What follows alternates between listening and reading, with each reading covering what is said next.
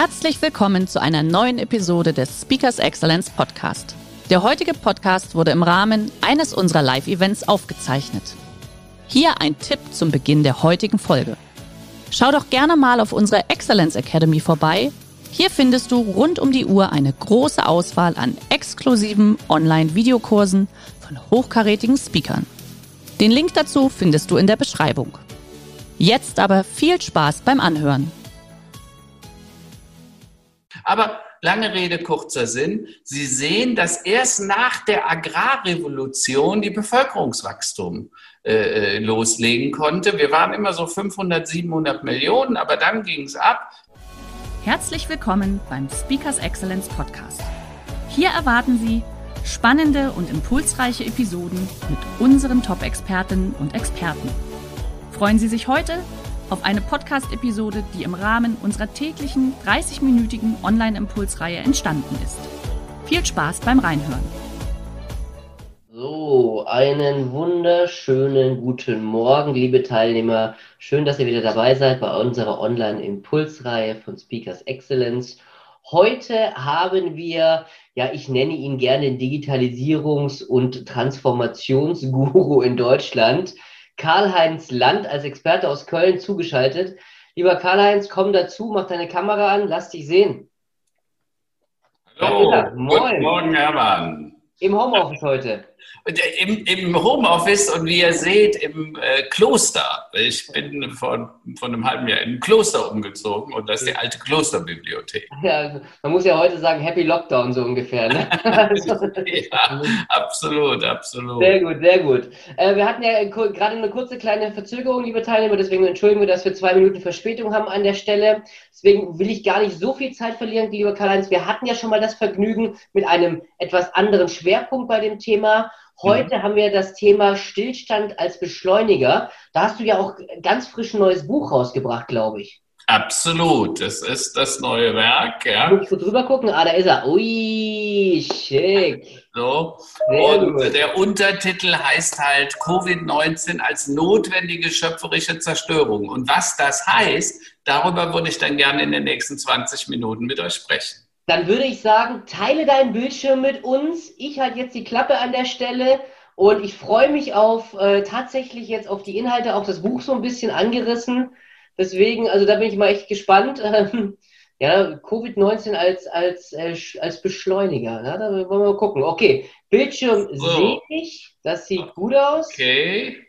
Alright, los geht's, liebe Teilnehmer, viel Spaß. Wenn Fragen entstehen sollten, bitte immer gerne wie immer hier unten im Chat reinschreiben und dann bin ich jetzt erstmal raus. Lieber Karl-Heinz, leg los. Viel Spaß. Ja, Hermann, vielen Dank.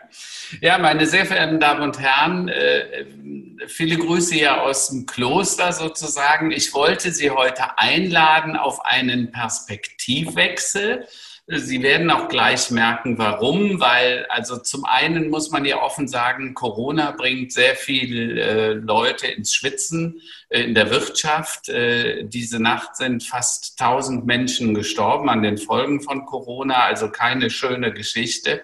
Ähm, und wir reden über den Lockdown. Übrigens auch der Titel des Buches Stillstand als Beschleuniger.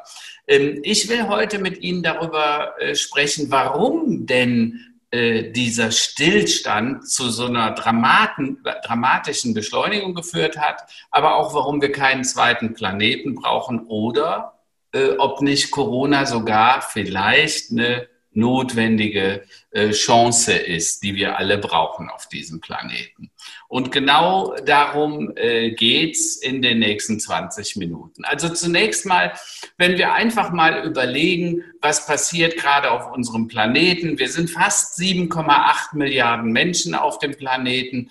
Äh, 56 Prozent leben bereits in Städten. Also die urbane Bevölkerung sind schon mehr als die Landbevölkerung. Äh, wir rechnen damit, dass 2050 etwa neuneinhalb, vielleicht auch zehneinhalb Milliarden Menschen auf dem Planeten leben werden. Also da kommen jetzt noch mal eben zweieinhalb bis drei Milliarden Menschen dazu in den nächsten 30 Jahren. Wir werden dann geschätzt 75 Prozent, also sprich etwa acht Milliarden Menschen in den Großstädten auf diesem Planeten sein. Ähm, mehr als die Hälfte, fast 59 Prozent, haben inzwischen Zugang zum Internet. Das ist allerdings immer noch schlecht, weil wenn das stimmt, äh, eine meiner Thesen ist, das Internet wird zur Infrastruktur unseres zukünftigen Wohlstandes, dann sollten möglichst alle Menschen am Internet teilhaben können, weil wer nicht teilhat, kann auch nicht partizipieren am Wohlstand. 51 Prozent der Menschheit äh, engagiert sich in den sozialen Medien, Facebook, Twitter, LinkedIn und andere, WeChat. Und wir haben inzwischen eine Mobilfunkpenetration von jenseits 100 Prozent. Also sprich, wir haben mehr Mobilfunkgeräte auf diesem Planeten als Menschen. Was gleichzeitig aber auch ein Problem aufwirft, denn wenn mehr Menschen Zugang zum Mobilfunknetz haben als zu fließendem sauberen Wasser oder einer hygienischen sanitären Einrichtung, dann führt das auch zu Bewegungen, zu Flüchtlingsbewegungen. Wir rechnen heute mit etwa 10 bis 20 Millionen Menschen, die auf dem Weg sind. Wir schätzen, dass in 2050 etwa 500 bis 800 Millionen Menschen ihre Länder verlassen haben müssen, weil sie die Lebensgrundlage nicht mehr finden. Klimawandel, Artensterben, keine Wasser, keine Nahrungsmittel mehr. Wenn alle Menschen leben würden, so wie wir heute in Deutschland oder in Europa, bräuchte es schon heute drei Erden an landwirtschaftlicher Nutzfläche, an Energie, an Rohstoffen und natürlich an Nahrungsmitteln. Also ein weiter so, wie wir uns das heute vorstellen, ist überhaupt nicht denkbar. Wir müssen etwas ändern. Und Fakt ist auch, wir haben es ja momentan mit, ich will nicht immer von Problemen sprechen, sondern von Herausforderungen echten Herausforderungen. Auf der einen Seite Bevölkerungswachstum, zunehmende Urbanisierung, die Digitalisierung und damit auch die Abhängigkeit von den Systemen nimmt zu, steigende Vermögens- und Geschlechterungleichheit, neuerdings neben der Umweltverschmutzung Pandemien ob Corona die letzte sein wird. Es ist ja nicht die erste. Also neben Ebola, SARS, Vogelgrippe, Schweinegrippe und so weiter ist es, glaube ich, die fünfte oder sechste. Und es ist nicht zu erwarten, dass es die letzte sein wird. Klimakrise, Klimawandel und natürlich bei uns dann Migration, äh, aber gleichzeitig auch alternde Bevölkerung. Und im Zentrum dieser Folie steht das Wort oder stehen die Worte tiefe soziale Instabilität. Und ich glaube, wir alle merken jeden Tag diese tiefe soziale Instabilität.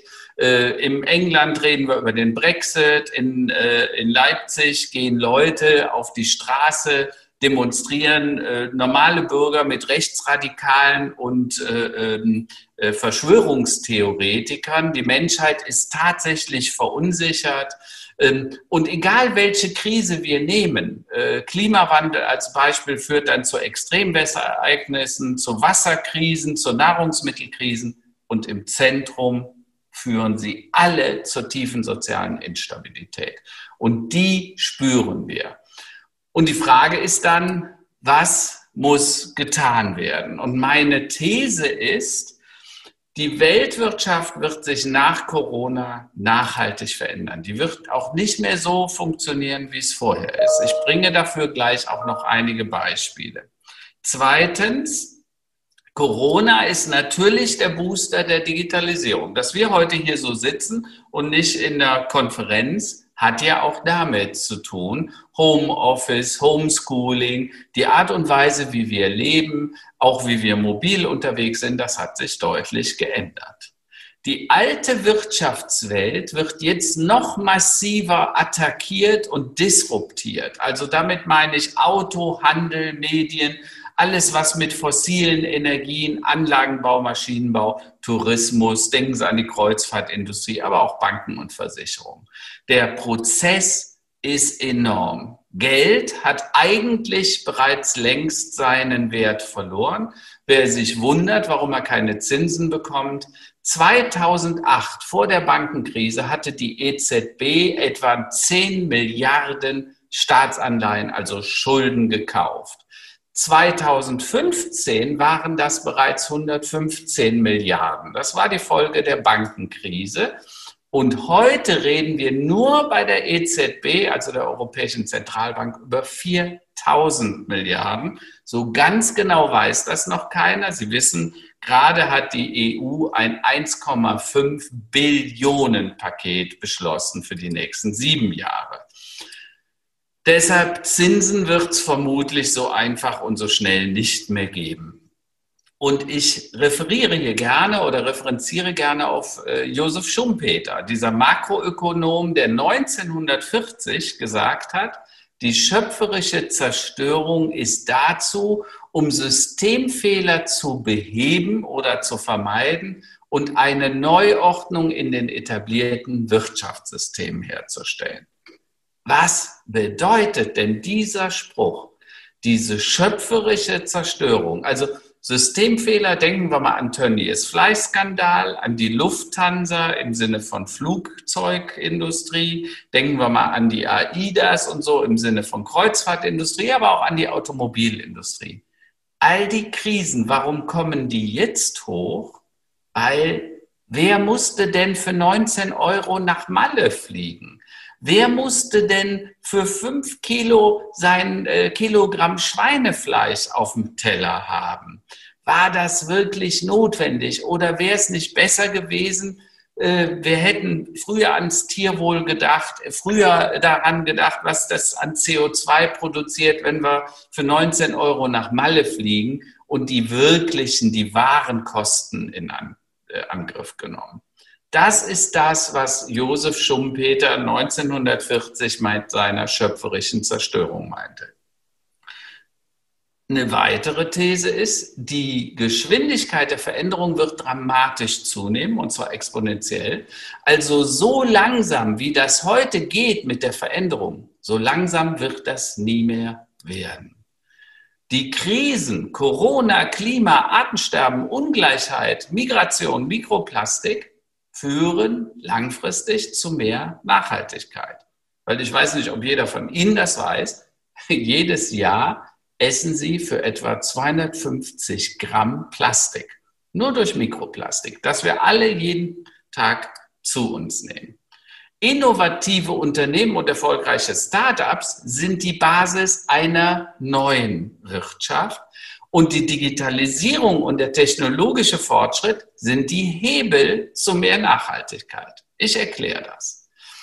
Tatsächlich befinden wir uns im Wechsel von der Industrie zu einer Wissens- und Informationsgesellschaft. Diese Wissens- und Informationsgesellschaft folgt vollkommen neuen Regeln als die alte Wirtschaft. Wie disruptiv diese Veränderung tatsächlich ist, das habe ich Ihnen an ein paar Artikeln mitgebracht. Das sind Artikel aus den letzten Wochen. Der Office-Markt wird sich dramatisch verändern. Der Flächenbedarf wird abnehmen. Das sagen die Makler. Mehr als 50 Prozent glauben die. Allianz hat angekündigt, sie würden 30 bis 40 Prozent der Büroflächen abkündigen. Vodafone in Düsseldorf will 60.000 Quadratmeter vermieten, weil sie die nicht mehr brauchen. Der eigene Schreibtisch ist Geschichte. Boss sagt, die Uniform im Büro ist vorbei. Ähm, die Gastronomie, jedem dritten Betrieb droht das aus. Äh, weniger Geschäftsreisen, also regional, national, international. Wir rechnen damit, dass die Hälfte der Geschäftsreisen nie mehr zurückkommen werden. Und klar, wenn wir nicht mehr reisen, brauchen wir die Lufthansa und die Bahn weniger. Dann brauchen wir auch die Mietwagen nicht mehr so. Was blöd ist dann für Mercedes, Volkswagen, Audi und die anderen. Natürlich werden wir auch nicht mehr bei Hilton, Marriott und den anderen so viel schlafen, weil wir ja gar nicht mehr verreisen, weil wir ja per Zoom-Call miteinander kommunizieren. Und es wird natürlich zur Nagelprobe auch für unsere Wirt, Wirt, wichtigste Wirtschaftskraft, den Automobilbau. Um das mal in den globalen und geschichtlichen Kontext zu setzen, habe ich hier eine Grafik mitgebracht. Ähm, hier sehen wir die Entwicklung der letzten 2100 Jahre. Äh, wir sehen, äh, Entschuldigung, 4100 Jahre. Wir sehen äh, die Bevölkerung auf der linken Achse 10 Milliarden. Wir sind jetzt bei 7,6, 7,7. Auf der rechten Seite sehen wir den Wohlstandsindex. Also wir sind immer wohlhabender geworden. Ne? Vor 200 Jahren hatten wir im Schnitt alle zu Hause 200, 300 Dinge. Heute haben wir 10.000 Dinge zu Hause. Auch darin kann man Wohlstand messen, zumindest wir in der westlichen Welt. Das ist leider nicht überall so.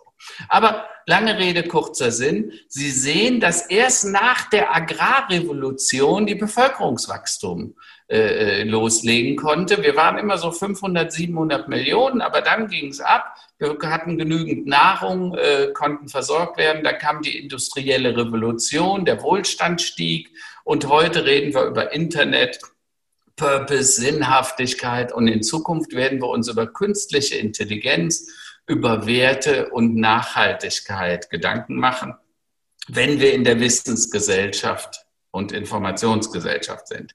Der Übergang immer zwischen Industriegesellschaften, also von der Landwirtschaft zur Industriegesellschaft und von der Industrie zur Wissensgesellschaft, in diesen Zeiten entstehen Gründerzeiten.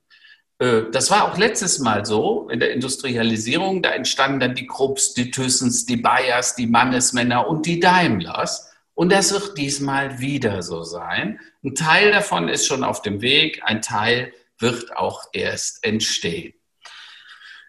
Die Online-Welt und die Offline-Welt sind jetzt untrennbar miteinander verbunden. Und das wird auch so bleiben. Wir werden nicht mehr bewerten, online oder offline, gerade im Moment hat der Handel heute entschieden, er will Click and Pick machen. Also, dass Sie in Ihrem Laden, wenn er geschlossen ist, trotzdem bestellen können, aber dann persönlich abheben.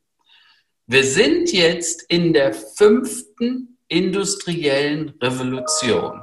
Nach der Dampfmaschine, der Elektrifizierung, der Elektronik IT dem Internet, wo alles neu verteilt wurde. Die Welt wurde vor 30 Jahren neu verteilt. Das können Sie uns auch an den Börsenkursen nachvollziehen, denn wenn Sie mal betrachten, wer vor 35 Jahren die wertvollen Unternehmen waren, General Electric, ExxonMobil, General Motors, Daimler, Chrysler und so weiter, Bank of America, heute Microsoft, Google, Apple, Facebook, Amazon, Alibaba, fällt Ihnen irgendetwas auf? Und die sind zusammen, die fünf wertvollsten, sind so viel wert wie alle Unternehmen in der deutschen Börsengeschichte. Na, nur mal so als Vorstellung, wie wertvoll das ist und wie sehr die Welt neu verteilt wurde. Und jetzt befinden wir uns in der fünften Stufe der industriellen Revolution. Bisher haben wir immer über Automatisierung gesprochen. Das hat 250 Jahre seit Erfindung der Dampfmaschine gedauert. Die sozialen, die politischen, die ökonomischen und die ökologischen Rahmenbedingungen haben sich dramatisch geändert in diesen 250 Jahren. Alles, was in diesen 250 Jahren passiert ist, wird jetzt nochmal passieren. Das Dumme ist, in den nächsten 10, 20 und 30 Jahren. Das heißt, wir haben gar kein Technologieproblem, wir haben ein Zeitproblem. Wir haben es zu tun mit der Zeitschmelze. Und in den cyberphysischen Systemen gelten neue Paradigmen. Da gelten autonome Systeme, nicht mehr Automatisierung. Googeln Sie mal den Unterschied zwischen autonomes System versus automatisiertes System. Das sind keine gleichen Paradigmen. Wir reden über das Internet der Dinge, wir reden über cyberphysische Systeme, über künstliche Intelligenz, die Blockchain und so weiter. Für diese Welt brauchen wir zwingend neue Visionen. Wir brauchen Bewusstsein, Haltung für die Veränderung, um sie gestalten zu können und diese große Transformation als Herausforderung sinnvoll bewältigen, zum Nutzen aller. Und deshalb sage ich, nicht die digitale Transformation ist das Ziel. Die Transformation bedeutet eine Konvergenz von Ökologie, Ökonomie, Technologie und Management und führt uns dann mit einem neuen Mindset zu einer sustainable, einer nachhaltigen Business-Transformation. Die Chancen sind gewaltig. Dematerialisierung in Verbindung mit künstlicher Intelligenz, Plattformen und Sharing-Ökonomie führt dazu, dass Autos dematerialisieren können. Was heißt das? Niemand von uns wird mit einem dematerialisierten Auto fahren, aber was möglich sein wird, wir teilen uns das Auto. Und Sie brauchen nicht mehr jedes Auto für sich, was nur fünf, mit, mit fünf Prozent am Tag genutzt wird, sondern 100 Menschen können sich die Autos teilen. Wir werden nur noch jedes 20., 50. oder 100. Auto benötigen, was natürlich ökonomisch eine Katastrophe ist, ökologisch aber extrem anstrebenswert. Die Städte werden wieder grün. Wir werden uns um das Service des Autos bemühen und wir werden zu einer sogenannten Zirkulärökonomie finden, wo es keine Verschwendung mehr gibt, wo alles im Wertestoffkreislauf bleibt und wir letztendlich viel weniger Ressourcen, viel weniger Energie brauchen. Eine Smart City, ein geschertes Auto, braucht 80, 90 Prozent weniger Rohstoffe, Energie, Ressourcen äh, und produziert auch weniger Abfall und so weiter. Das ist eine Riesenchance. Allerdings müssen wir uns auf diese alte Welt, neue Welt einstellen. Weg von Hierarchie hin zum Netzwerk, weg von, Eigen, äh, von Anweisung hin zu eigenverantwortlichem Handeln. Planen muss zu experimentieren werden. Profit und Shareholder Value werden zu Sinnökonomie oder wie ich es nenne, ökologisch-sozialer Marktwirtschaft. Privatheit wird zur Transparenz Geschlossen wird zu vernetzt und lokal wird dann zu global. Antonio Gramsci, der italienische Philosoph, hat 1937 gesagt, die alte Welt liegt im Sterben, die neue ist noch nicht geboren, dies ist die Zeit der Monster. Und wir sind wieder in der alten Welt, die stirbt. Die alte Industriegesellschaft, die neue Wissensgesellschaft kommt. Sie ist aber noch nicht ganz da. Aber die Zeit der Monster ist schon da. Die heißen heute anders. Damals, er meinte Mussolini, Stalin und Adolf Hitler. Ich meine Mr. Trump, der ja jetzt hoffentlich bald Geschichte ist. Ich meine Mr. Erdogan, ich meine Herrn Gauland, Herr, äh, Frau Weidel, äh, Höcke und Co., die AfD-Konsorten, die alle sagen, Nationalismus ist die Lösung. Quatsch keine der großen Menschheitsherausforderungen äh, lässt sich an Landesgrenzen stoppen. Und Nationalismus kann schon theoretisch keine Lösung sein. Deshalb lassen sich von diesen Monstern, wie ich sie nenne, nicht Sand in die Augen streuen. Denn das Gegenteil der künstlichen Intelligenz ist leider immer noch die natürliche Dummheit. Und bei allem Respekt muss ich sagen, von der natürlichen Dummheit haben wir ehrlich gesagt noch viele. Heute haben wir 1000, fast 1000 Tote dank Corona, äh, weil Menschen auch unvernünftig waren und keine Masken tragen wollten. Die natürliche Dummheit ist schon lange da oder immer noch, äh, die künstliche Intelligenz noch nicht. Das, was ich Ihnen erzählt habe, finden Sie hier in meinem neuen Buch Stillstand als Beschleuniger oder in dem Roman Permanent Error, der auch gerade erschienen ist. Ich freue mich auf Ihr Feedback und bedanke mich für Ihre Aufmerksamkeit. Lieber Karl-Heinz, ich verbeuge mich an dieser Stelle bei dir. Ähm, auch wenn ich, wenn ich Gänsehaut bekommen habe, weil es doch schon sehr beängstigend ist, was du jetzt mal kurz in den 20 Minuten hier, sag ich mal, uns um die Ohren geknallt hast. Aber in, ja, es ist so, es ist so, ja. Aber in der Tat hast du natürlich vollkommen, also zumindest subjektiv gesehen, hast du vollkommen recht, was du da gesagt hast. Wenn wir so weitermachen, werden wir äh, dem Untergang geweiht sein irgendwann. Ähm, Deswegen, liebe Teilnehmer, gerne jetzt mal äh, Fragen auch in den Chat stellen. Also ich werde mir das Buch auf jeden Fall auch holen. Gibt es das auch als Hörbuch? Leider noch nicht, aber ich bin, äh, überlege, ob ich es nicht über Weihnachten zum Hörbuch machen sollte. Okay, ja. Freund, so. Lockdown, ne? Aber ich würde es auch lesen tatsächlich, also daran soll es nicht scheitern. Ja, ja. Ähm, aber trotzdem, also vielen, vielen Dank. Das war mal wirklich die, die nackte Wahrheit, sage ich jetzt mal wie es denn gerade bei uns ausschaut ähm, und wie es wahrscheinlich auch in der Zukunft aussehen wird. Ähm, wir haben jetzt gerade noch eine, eine Umfrage reinbekommen, habe ich gerade gesehen, hat mein technischer Support gerade für die äh, vor, kurz vor Weihnachten oder dann auch zwischen den Jahren, wenn es um Best-of geht. Aber ich habe gerade mal direkt eine Einstiegsfrage und zwar, Karl, du hast ja vorher gesagt, ökonomisch ist das ein, ein, ein, ein Super-GAU. Mhm. Das, äh, sage ich jetzt mal, also ökologisch ist super, ökonomisch ist es eine Katastrophe, dass die Städte dementsprechend äh, auch wieder grüner werden, dass wir uns Autos teilen etc. pp. Auf diesen Punkt würde ich gerne eingehen. Aber ist es dann nicht eigentlich so, dass die Unternehmen, die heute von dieser Situation ja eigentlich noch profitieren, Mercedes oder Daimler, BMW, wie sie alle heißen, mhm. nicht eigentlich auch umdenken müssen, sage ich mal, weg von dem klassischen Auto, ja, oder ja. LKW, wie auch immer, hin zu neuen Technologien. Keine Ahnung, in welche Richtung das dann geht, aber eigentlich müssen die sich doch genauso disruptieren wie alle anderen Unternehmen, um überhaupt äh, dann zu überleben. Absolut. Und ähm, äh, Hermann, das haben Sie auch schon verstanden, zumindest zum Teil. Ja, man versucht ja in neue Technologien zu investieren, dummerweise teilweise in die falschen. E-Mobilität wird uns sicher beim Klima nicht helfen. Ja. Äh, wem das interessiert, da gibt es ein ganzes Kapitel im Buch zu. Aber äh, Herr Dies von VW hat was sehr Kluges gesagt. Äh, leider, wie ich denke, 15 Jahre zu spät.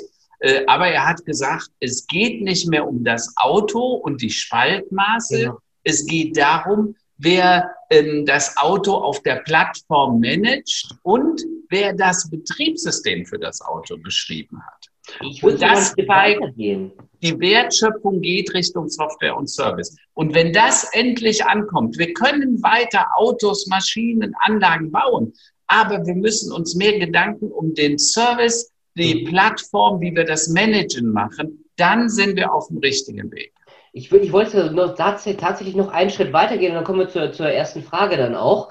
Also das Ziel ist ja eigentlich die Mobilität des Menschen und nicht das Auto zu fahren. Also wenn ich jetzt mal sage, jetzt mal ein bisschen abgefahren gedacht, dass Mercedes jetzt oder BMW dann auch vielleicht äh, über, über Bahnprojekte nachdenkt oder was weiß ich. Also ich weiß nicht, ob die jetzt existiert oder ob sie geplatzt ist, diese Hochgeschwindigkeitszugstrecke äh, zwischen San Francisco und LA, das weiß ich jetzt nicht. Die aber so in die geplatzt. Richtung zu denken. Wird, genau. Es geht nicht mehr um das Auto, genau. es geht um Mobilität. Genau. Hermann, du kannst dir das am einfachsten klar machen. Wenn du in einen Aufzug steigst, dann ist dir doch egal, ob der von Krupp, Thyssen oder Mannesmann ist. Du sagst 41. Etage und das Ding bringt dich rauf. Genau. Wenn das Auto demnächst autonom fährt, und gehen wir mal davon aus, in vier, fünf Jahren ist das der Fall, dann fährt die mhm. Kiste alleine dann wird das zur autonom fahrenden Fahrgastzelle. Ich nenne das gar nicht mehr Auto. Ja, genau. Und du willst heute mit einer Limo vorgefahren werden, morgen mit deinen Freunden feiern und äh, noch ein Bierchen trinken können während der Fahrt auf der Reise nach äh, Hamburg und äh, am nächsten Tag willst du liegend transportiert werden. Ja, ist so. Das heißt, dann spielt die Marke Freude durch Vorsprung durch Technik, Freude am Fahren, spielt überhaupt keine Rolle. Also interessiert mich ja eigentlich ehrlich gesagt heute schon nicht mehr. Ne? Also ja. deswegen, das, das Schönste wäre tatsächlich, wenn das, das ich nenne es jetzt trotzdem mal das selbstfahrende Auto ist, wo ich mich hinten reinsetzen kann und mein Zeug machen kann. Deswegen fahre ich auch so gerne Zug. Ja? Genau. Aber genau. es wäre schön, wenn der, wenn der Zug vor der Haustür steht. So, kommen wir zu den Fragen. Und zwar erstmal, von der Petra Hoffmann. Also toller Vortrag, erstmal Doppeldaumen nach oben. Wo Danke. beziehungsweise mit was sollte ein Unternehmen als erstes beginnen, um diese also, Veränderung hervorzurufen? Zunächst mal, äh, du weißt, Hermann, ich habe ja noch eine Strategieberatung und wir sagen immer, es fängt doch alles an mit einer Standortbestimmung. Mhm. Wo stehe ich?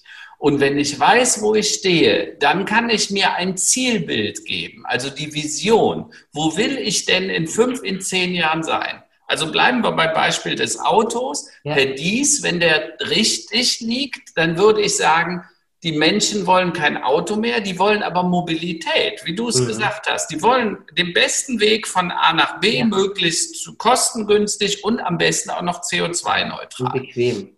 Und bequem. So, und dann muss ich mir überlegen, dann werde ich aus dem Autokonzern einen Mobilitätsanbieter machen. Genau, und da ist ein Bahn spielt eine Rolle, eine Plattform, über die ich die Mobilität vom Bahn zum Flugzeug, ja. zum Auto, ins Taxi, das muss ja verknüpft werden. Mhm. Und diese Vision, die muss dann entwickelt werden. Und wenn dieses Zielbild klar ist, diese Kompassnadel, von der ich vorhin sprach, dann kann ich auch überlegen, welche Maßnahmen muss ich denn treffen, um dahin zu kommen. Und genau diesen Weg würde ich auch äh, Petra Hoffmann empfehlen. Lage bestimmen, Zielbild bestimmen und dann kann man ableiten, wo soll die Reise hingehen. So, nächste spannende Frage. Haben wir noch genügend Zeit oder ist es kurz vor zwölf oder vielleicht schon nach zwölf oder sind andere einfach schneller, in Klammer China? Also, ja. erstmal die positive Nachricht. Also ja, es ist fünf vor zwölf, vielleicht sogar in mancherlei Beziehung schon ein bisschen nach zwölf. Ich hatte diese Woche einen Podcast mit Carsten Schwanke, dem Meteorologen, und er sagte, klimatechnisch sind wir schon, also das 1,5 Grad Ziel haben wir eigentlich schon gerissen. Ja, da wird es wahrscheinlich nicht mehr klappen. Aber das heißt ja nicht, dass wir jetzt die Hände in den Schoß legen können und sagen, okay, dann war es das, sondern im Gegenteil. Ähm, ich glaube, die Exponentialität kann auch den, der spät begonnen hat, der aber dann eine gute Strategie findet, noch zum Überholer machen. Und ich würde gerne mit Deutschland endlich mal auf die Überholspur. Mhm. Und übrigens, Hermann, dass das geht, ich mache seit 30 Jahren digitale Sachen und berate Firmen und so weiter. Und manchmal bin ich so verzweifelt, ich habe gesagt, ich kann gar nicht so viel essen, wie ich könnte. wisst, was ich meine. Ja? Ja, ja. So, aber Fakt ist, es ging nichts. Und dann kam der Lockdown. Und innerhalb von Wochen gingen Projekte, wo ich dir sage, Hermann, das wäre ein Vierjahresprojekt gewesen und im Jahr 3,7 wäre es gescheitert. Und jetzt nach drei Wochen Homeoffice ging, Homeschooling ging, also auch nur bedingt. Die Schulen ja. haben da noch deutlichen Rückstand. Aber was aber sonst sich bewegt hat, ja. selbst jetzt reden die Geschäfte über Click and Pick, also bestell online und hol's ab. Ja, warum? Weil die Not so groß ist. So, und deshalb Menschen bleibt positiv. Und ich glaube, dass zum Schluss, und das ist auch die Quintessenz des Buches, Corona ist die heiße Platte für unsere Hände gewesen. Wir haben jetzt einmal drauf gepasst, aber ich hoffe, dass wir jetzt kapieren, mit, gegen die Natur geht es halt nicht. Wir können nur mit. Es ist keine Umwelt, das ist eine Mitwelt. Ja, wir mhm. sind mittendrin und wir sind Teil dessen. Wir müssen stärker darauf achten und wir müssen Technologie als den Hebel zu mehr Nachhaltigkeit verstehen dann kriegen wir die Kurve und dann überholen wir auch noch den einen oder anderen in China. Da bin ich ehrlich gesagt optimistisch. Das wäre eigentlich das perfekte Schlusswort gewesen. Jetzt haben wir aber trotzdem noch eine Frage reingekriegt, die würde ich zum Abschluss reinnehmen. Und zwar, wie kann, äh, kann die Bevölkerung denn mitgenommen werden, beziehungsweise wie kann man deren Ängste nehmen? Weil ich muss jetzt auch, das kann ich direkt bestätigen, gerade diese 20 Minuten, die waren schon eine ganz schöne Ohrfeige, auch wenn man es eigentlich schon weiß. Aber wie, wie, was ist da deine Einschätzung? Also erstmal bleibt positiv, ihr Lieben, ja, weil äh, wer Angst hat, ist paralysiert und Angst war noch nie ein guter Ratgeber. Aber was ich sagen kann, wenn wir endlich mal aufhören, immer nur die Bedenken first zu nehmen und zu überlegen, was kann das denn alles kosten? Guck mal, diese Umstellung auf Homeoffice. Ja die wäre deshalb nicht gegangen. Gewerkschaften hätten gesagt, das geht nicht. Arbeitsrechtler hätten gesagt, das geht nicht. Der Stuhl zu Hause ist nicht äh, funktionabel, da darfst du gar nicht drauf sitzen und, und, und. Es ging. Und ich habe bisher noch nicht gehört, also im Gegenteil, ich höre sogar für viele, die sagen, ich kriege die Firma und mein privates Leben besser im Balance. Denk an die alleinerziehende Mutter. Ne? Klar, gibt auch Probleme, ne, wenn die Kinder zu Hause quaken und du machst irgendwie Telefonate. Ja. Aber wir sollten aufhören, diese Bedenken vorwegzutragen. Deutschland ist das Land der Beharrer und Bewahrer. Mhm. Und damit müssen wir endlich aufhören. Nicht naiv, aber positiv nach vorne gucken und die Chancen sehen, bevor man auch die Risiken sieht. Und die Risiken, die kriegen wir dann schon gehandelt. Davon bin ich fest überzeugt. Und deshalb bleibe ich sehr positiv und sage, lasst uns die Zukunft provozieren, sagen, was wir wollen und auch was wir auf keinen Fall wollen. Aber Technologie ist weder gut noch böse. Sie ist das, was wir daraus machen. Das Schlusswort war tatsächlich noch besser, lieber Karl-Heinz. Vielen, vielen Dank an der Stelle. Wie gesagt, ich werde mir das Buch definitiv holen. Ähm, ich kann es nur empfehlen. Und wenn es ein Hörbuch geben sollte, sag mir vorher Bescheid, bevor ich noch was Grill, Christa, Christa. Übrigens, kostet 9,90 Euro, ja, also. Tipptopp. Super. Äh, liebe Teilnehmer, falls ihr es nicht schon getan habt, die Best-of-Umfrage einfach kurz anklicken, was ihr denn gerne in den nächsten Tagen beziehungsweise während, während der nächsten, ja, sagen wir mal, Weihnachtszeit auch gerne dann äh, gucken möchtet. Einfach abstimmen, absenden, fertig. Das passt an der Stelle. Liebe Grüße ins Kloster, zu dir nach Köln. Liebe Grüße zu euch nach Hause, liebe Teilnehmer. Bleibt gesund, passt auf euch auf und vielleicht bis morgen. Macht's gut. Ciao, ciao. Frohes Fest und guten Rutsch. Tschüss. Dir auch. Bis dann. Ciao. Schön, dass Sie in diese Podcast-Episode reingehört haben. Weitere Informationen zu unseren Expertinnen und Experten finden Sie in den Show Notes. Wenn Ihnen unsere Podcast-Reihe gefällt oder Sie haben Wünsche und Anregungen, freuen wir uns auf Ihren Kommentar.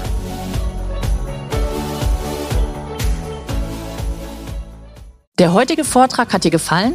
dann schau dich doch gerne auf unserem Kanal um oder sei live bei einem Forum dabei. Weitere Informationen findest du in der Beschreibung. Bis zum nächsten Mal.